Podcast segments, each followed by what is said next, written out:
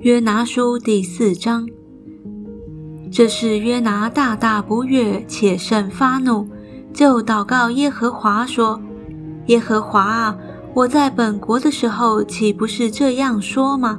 我知道你是有恩典、有怜悯的神，不轻易发怒，有丰盛的慈爱，并且后悔不降所说的灾，所以我急速逃往他失去。耶和华啊。”现在求你取我的命吧，因为我死了比活着还好。耶和华说：“你这样发怒合乎理吗？”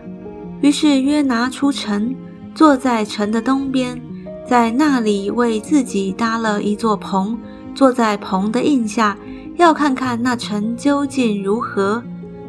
耶和华神安排一棵蓖麻，使其发生高过约拿。因而遮盖他的头，救他脱离苦楚。约拿因这棵蓖麻大大喜乐。次日黎明，神却安排一条虫子咬这蓖麻，以致枯槁。日头出来的时候，神安排炎热的东风，日头曝晒约拿的头，使他发昏。他就为自己求死，说：“我死了比活着还好。”神对约拿说。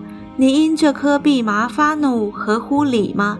他说：“我发怒以至于死，都合乎理。”耶和华说：“这蓖麻不是你栽种的，也不是你培养的。